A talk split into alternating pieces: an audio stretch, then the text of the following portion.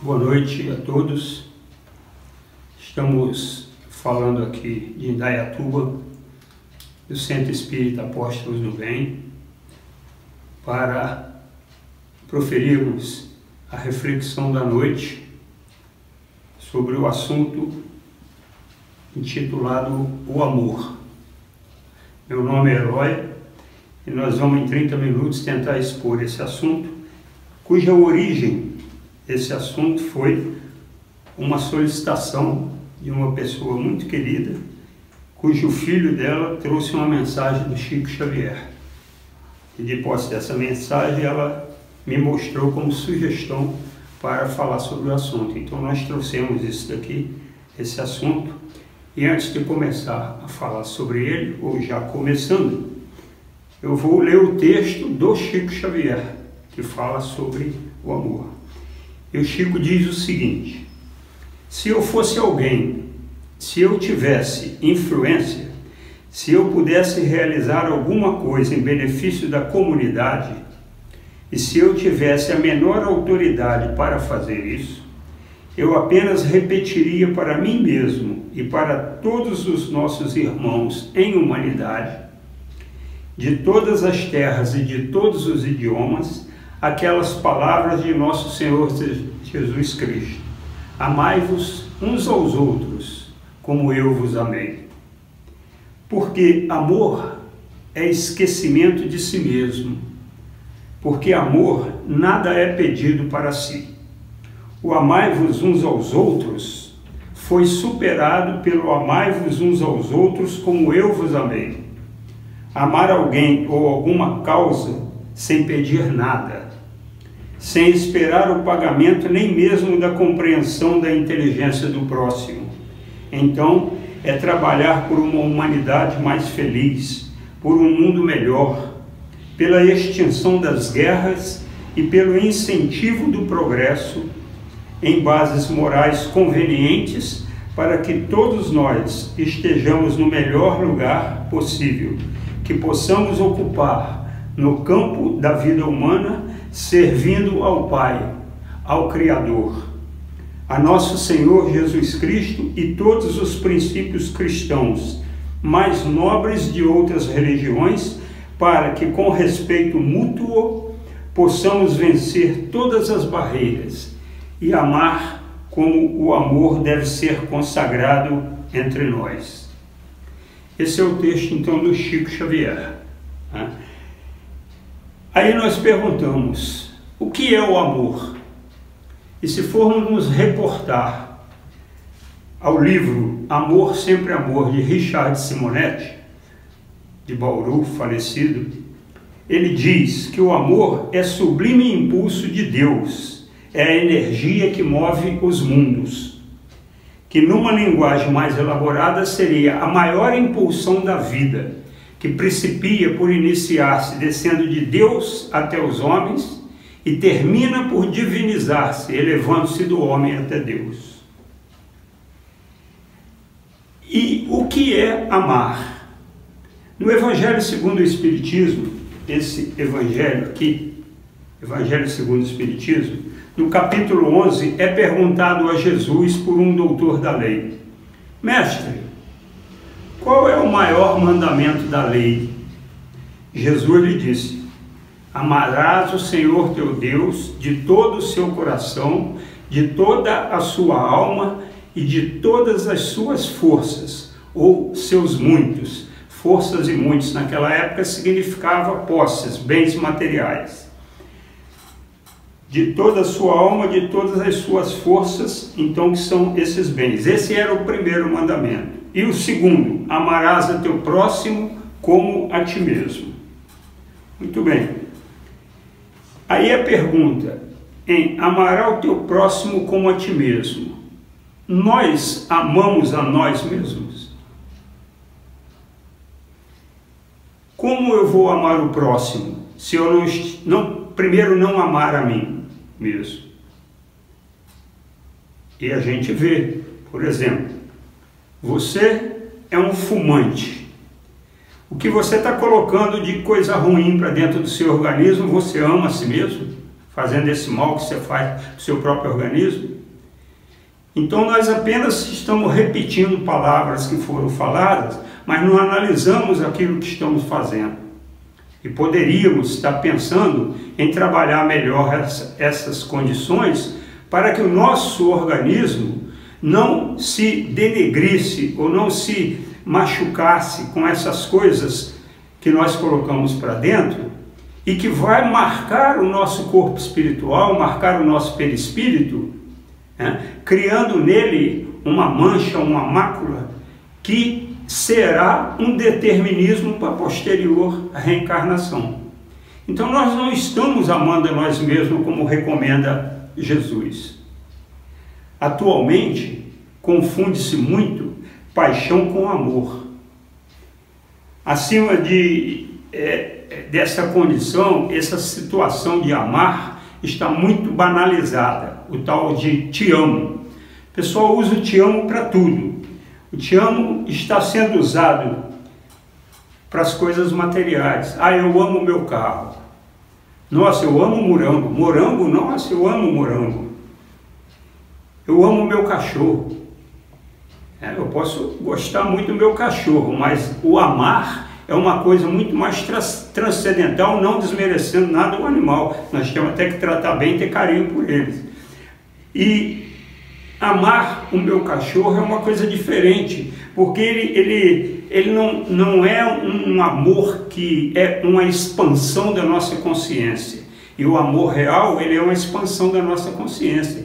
Que em tal nível de expansão ele chega, que ele chega a ser até em determinados momentos um amor incondicional. Agora, eu amo meu filho.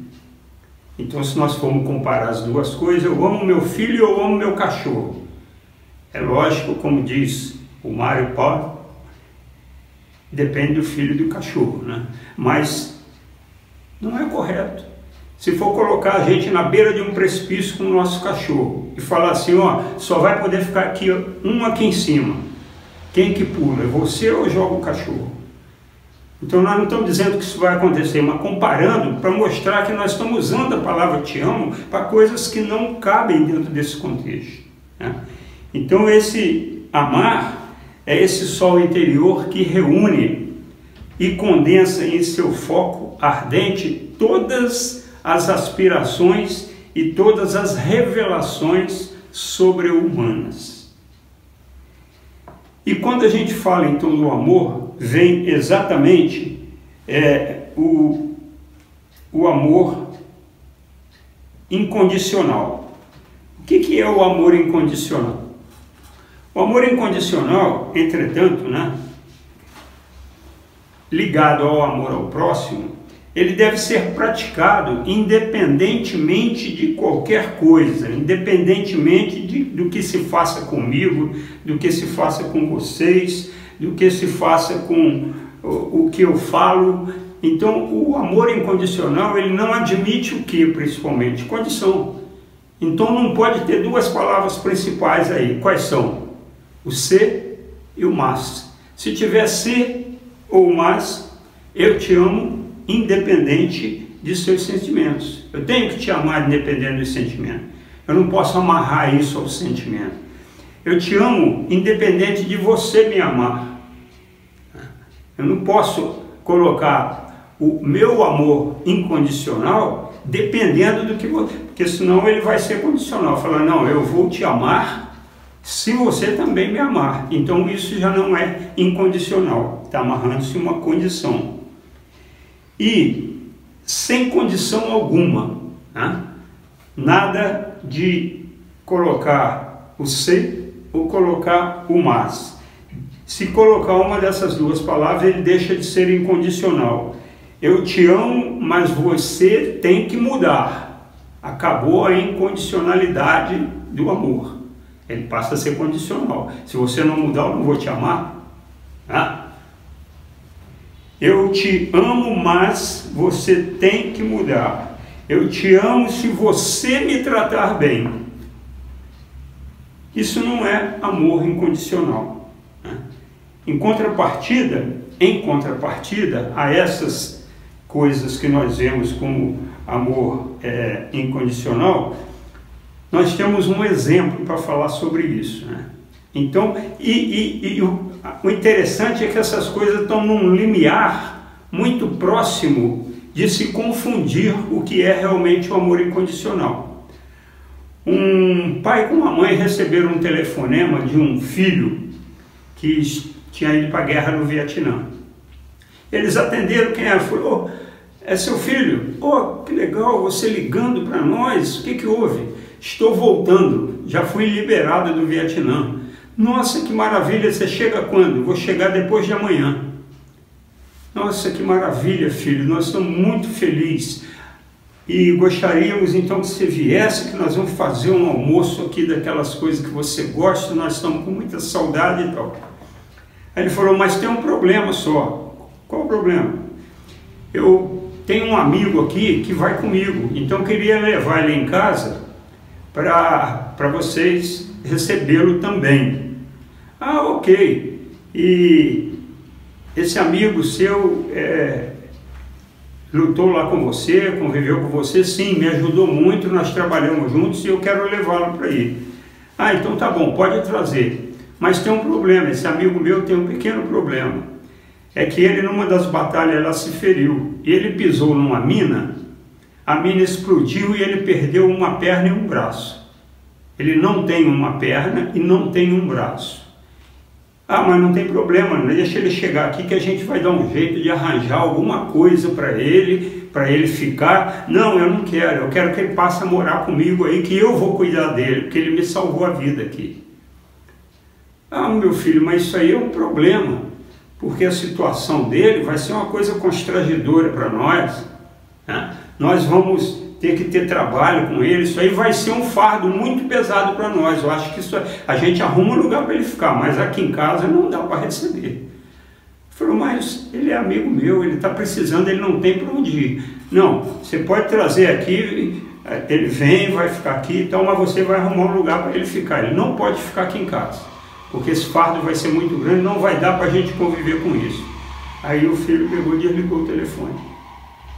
Eles nunca mais ouviram falar do filho dentro de um prazo de uma semana, porque uma semana depois receberam o telefonema da polícia de São Francisco, Estados Unidos, de que o filho deles tinha morrido, tinha caído de um prédio de 12 andares e que eles estavam suspeitando que ele tinha suicidado, mas que eles precisavam ir lá para reconhecer o corpo dele, daquele soldado.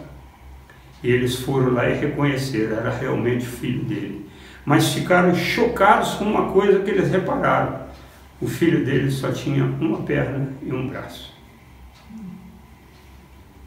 Então, esse amor não era incondicional. É um amor condicional que eles não sabiam que era o próprio filho que estava naquela situação. Porque se eles tivessem um amor incondicional, o filho teria ido embora para casa e talvez a morte dele não tivesse ocorrido. Em contrapartida a esse amor incondicional que não existiu por parte dessa mãe, nós temos a Madre Teresa de Calcutá, que ela é abordada numa missão na Índia em que ela estava dando banho em leprosos, ela foi abordada por uma senhora da alta monarquia, muito bem vestida, muito aparamentada, cheia de cordões de ouro, de pérolas e relógios, pulseiras. Ela foi abordada e ah, essa senhora ficou vendo ela dar banho no leproso, ela chegou e falou assim, mas que trabalho maravilhoso que a senhora está fazendo, hein? Dar banho nesse pessoal. Eu vou confessar para a senhora, eu não daria banho no leproso nem por um milhão de dólares. A Maria de Calcutá olhou para ela assim e falou assim, eu também não. Eu não daria, não se dá banho num leproso por um milhão de dólares, só se dá banho num leproso por amor. Esse é o amor incondicional. Que aqui na Terra nós temos dificuldade de ter. Praticamente, praticamente, quem teve um amor condicional que a gente fala, pode falar que foi 100% foi Jesus. Todos os outros são considerados pela literatura, pelos autores espíritas que eu consultei, são todos amores incondicionais parciais. Em alguns momentos se tem aquela aquela dedicação, aquela manifestação daquele amor. Mas não totalmente. E aqui nós precisamos fazer um alerta. Né? Por quê? Porque a doutora Tânia Peter Pan, Tânia Peter Pan, uma psicóloga famosa, ela analisa esse aspecto do amor incondicional sob uma ótica do consciente do inconsciente nosso.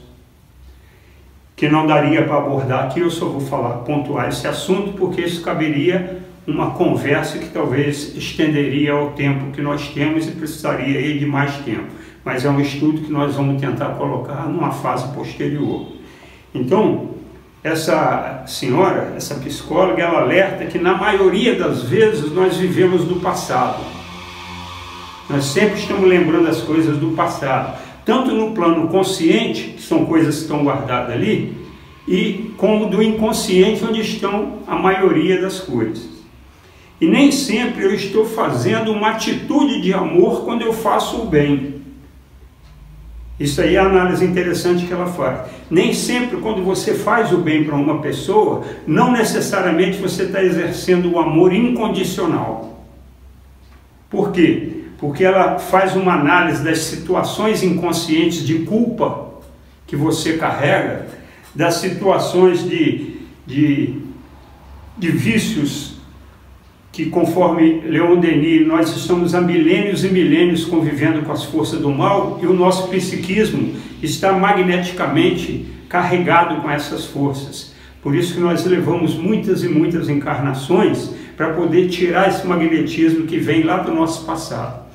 Então ela diz que às vezes a pessoa acha que é amor que está transmitindo, mas não é. Ela está fazendo bem mas sem o amor incondicional. Por quê? Porque ela tem uma culpa que está no inconsciente dela e ela faz o bem para aquela pessoa, tentando com aquilo que ela está fazendo ressarcir a culpa que ela tem. Então existe um interesse por trás daquele ato de amor que ela está praticando, que é um ato de bem, de benevolência, um ato de amor, mas que não é o amor incondicional. O amor incondicional ele não pode estabelecer condição alguma. Né? Em geral, trabalhamos com pensamentos e emoções né? relacionados ao passado e que são vivenciados. Quando eu tenho algo nesse sentido, alguma culpa ou algum medo, ela trabalha também o medo nessa situação, porque quando você tem um medo e, e às vezes você faz um bem achando que está fazendo é um amor incondicional, você por trás tem um medo de que normalmente ocorre nos relacionamentos familiares entre pais e filhos, porque os pais acostumam os filhos a nunca receber um não. Então, quando eles caem hoje na vida da escola, na vida do trabalho, o primeiro não que eles recebem lá, eles ficam desarticulados, porque nunca receberam não em casa. Então, ela diz que esse medo que a pessoa tem de, por exemplo, ser rejeitada por uma outra pessoa, ela procura agradar aquela pessoa, como se estivesse praticando o amor, e ela está com interesse de poder ser aceita pela comunidade, pela pessoa e não ser rejeitada. Né?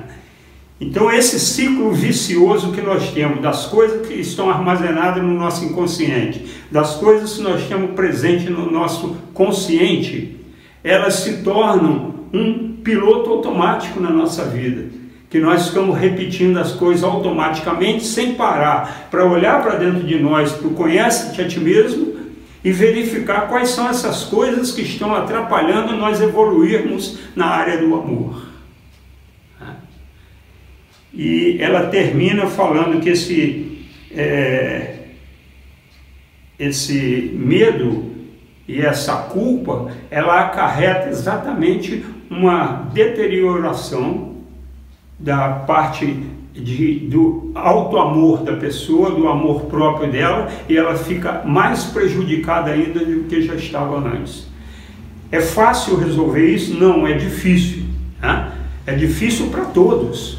Não é fácil você fazer uma introjeção, uma introspecção para você mesmo e descobrir essas coisas. Quando está no inconsciente, então pior, porque às vezes você só consegue fazer isso através de terapias. Né? para descobrir o que é que é aquele medo, o que é aquela culpa que você está carregando que está te atrapalhando de praticar o amor incondicional.